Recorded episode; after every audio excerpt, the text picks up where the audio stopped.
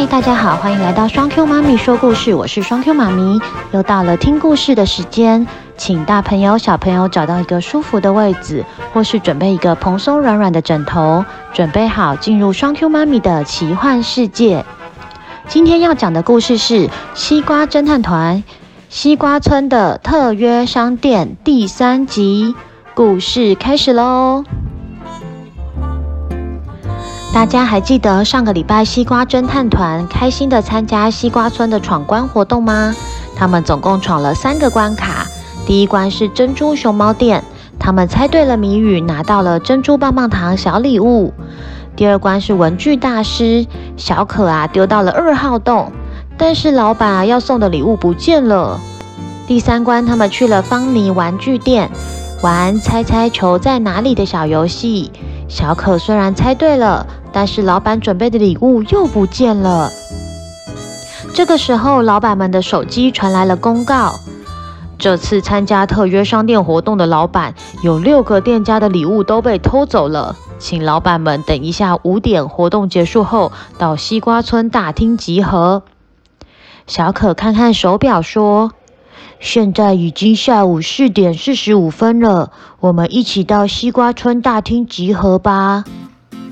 小贝说：“好啊，好啊，我们一起去找大熊先生。”四点五十分，西瓜侦探团走到了西瓜村大厅，已经有几个店家的老板坐在椅子上聊天。米香阿姨说。哎呦，说到这个礼物不见吼，也是很奇怪啊。我家是准备一大袋的米香，酥酥脆脆的一块一块，结果啊，我才去柜台和小朋友玩个游戏，回来啊就少了两三盒哎。肉包子店老板说：“哎，我家也是啊，我只是转头啊去把包子装进袋子，回头一看啊，就少了两个包子啊。”文具大师老板说：“我更惨，我准备了很多库洛米的文具组，竟然有好几个都不见了。”方妮玩具店的老板说：“啊，我也是，我准备了很多毛茸茸的小玩偶要给闯关的人，结果少了好几只，柜台后面的五只玩偶都不见了。”猫赞面包店的老板说。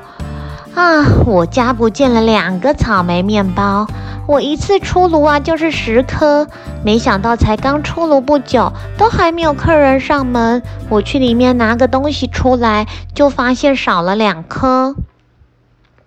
警察大熊先生这个时候从门口走了进来，每个老板都争先恐后的说自己少了哪些东西。小虎先生一一做着笔记，并且跟老板们询问店里面有没有监视器。调查的第一步就是先到东西摆放的地方，看看监视器有没有拍到狸猫怪盗偷东西的画面。大熊先生说：“大家先别慌张，我们一间一间店过去看，看看狸猫怪盗有没有留下什么线索。”小贝赶紧说：“哦，大熊先生，我们也要去。”西瓜侦探团跟着大熊先生一起先到了芳妮玩具店。大熊先生先请老板调出监视器，他们看了一会儿，从开店到玩具不见的过程中，总共有四组人进来过。第一组客人是苹果姐妹，她们穿着漂亮的洋装，又跳又跑的到处看玩具。第二组客人是搬家工人河马先生和他的儿子，他带儿子来看玩具。第三个客人是珍珠熊猫店的熊宝，他穿的全身毛茸茸的，像是一只大笨熊。第四组客人就是西瓜侦探团，熊熊说：“看来嫌疑犯就是苹果姐妹、河马先生和熊宝。”毛毛说：“哦，还有我们。”他们没有发现其他可疑的地方，所以接着他们就去了肉包子店。大熊先生和西瓜侦探团查看肉包子店的监视器，从开店到肉包子不见的过程中，总共拍到了五个人，有苹果姐妹、米香阿姨、珍珠小妹、米可太太，还有熊宝。小可说：“看来有嫌疑的人剩下苹果姐妹和熊宝。小贝说：“你们看，熊宝看起来好奇怪哦。”只见熊宝一样穿着毛茸茸的大衣，看起来像粽子一样。走起路来，它的毛啊还甩来甩去的。它一走出肉包子店，手上没有肉包子，可是脸颊却鼓鼓的。毛毛说：“好想去把它的嘴巴打开看看哦，是不是肉包子藏在脸颊里面啊？”熊熊说：“看熊宝走路的方式，的确很可疑。”但是熊宝是狸猫怪盗吗？大熊先生说：“看来我们得赶紧去一趟珍珠熊猫店，把熊宝找出来。”西瓜侦探团还有大熊先生赶紧到珍珠熊猫店，怕晚了一步又会让狸猫怪盗溜走。他们到了珍珠熊猫店，欢迎光临。珍珠小妹看到了西瓜侦探团，还有警察大熊先生，说：“哎呀，是你们呐！有什么事呢？”大熊先生说：“我们有事情要询问熊宝，请问熊宝在吗？”珍珠小妹说：“在呀，在呀，他在后面睡觉，跟我来。”他们走到饮料店的后面，只见熊宝躺在躺椅上呼呼大睡。西瓜侦探团围绕着熊宝仔细的观察。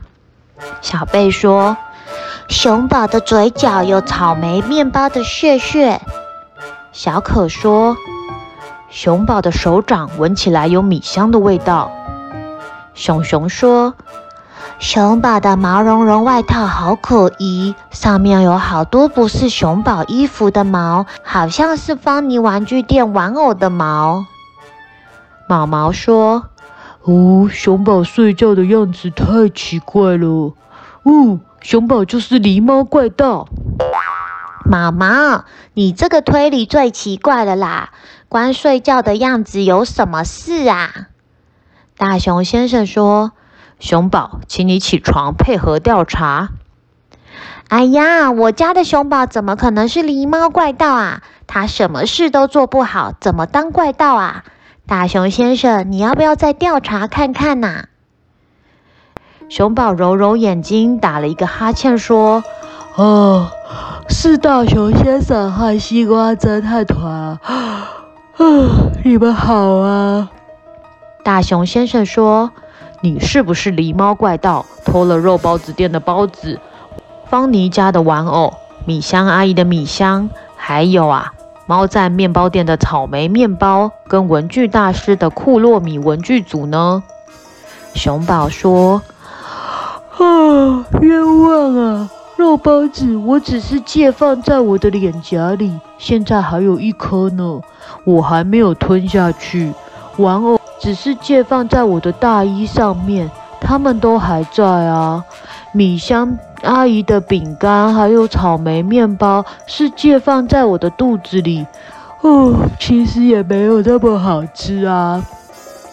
啊，库洛米的文具组还在我的大衣里，我会还给他们的，只是借来玩而已啊。大熊先生说：“熊宝。”既然你都承认了，请跟我回警察局，顺便交代你是怎么偷走黄金小鸡脚踏车的。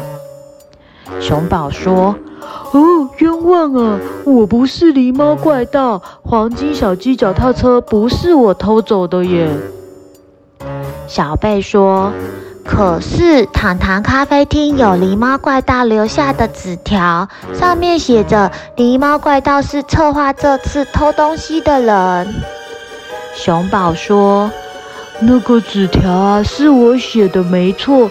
但我只是觉得好玩，想学狸猫怪盗骗骗大家而已。不信的话，你们可以跟我一起去糖糖咖啡厅看那张纸条。”他们一起走到了糖糖咖啡厅，花蜜姐姐拿狸猫怪盗留下的纸条出来给大熊先生看。熊熊说。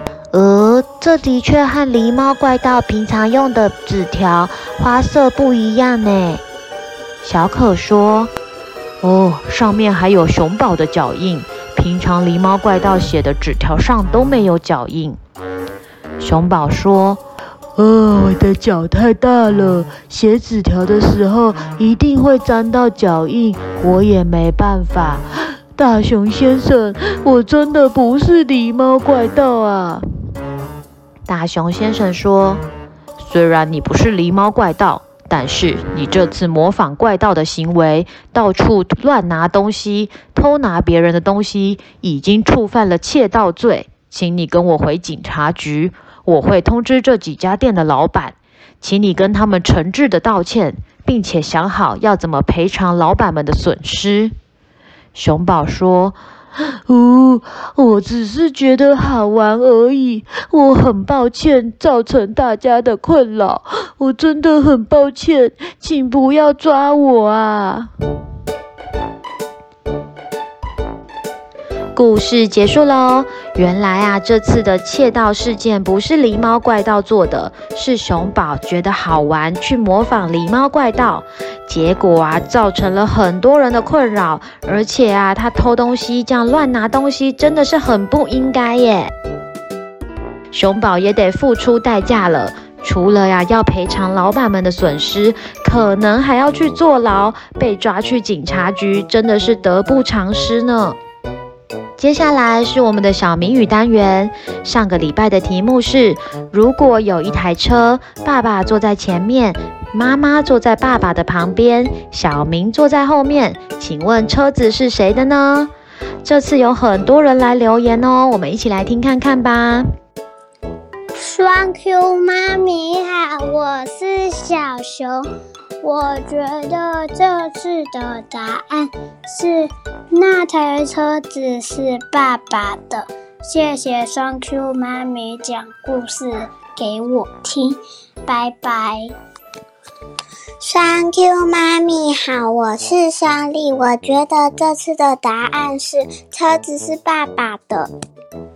双 Q 妈咪好，我是小楼的依妮。我觉得车车是车车是人的车。好了，Thank you，妈咪好，我是知名。我觉得这次的答案是如果，因为这次你说第一段就是如果有一台车，所以我才觉得答案是如果。谢谢双 Q 妈咪讲故事给我听。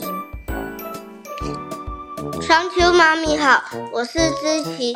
我觉得这次的答案是如果的，因为你说是谜语第，而且第一句说如果有一台车，他让爸爸爸坐在右边，妈妈坐在左边，小明坐在后面，就等于。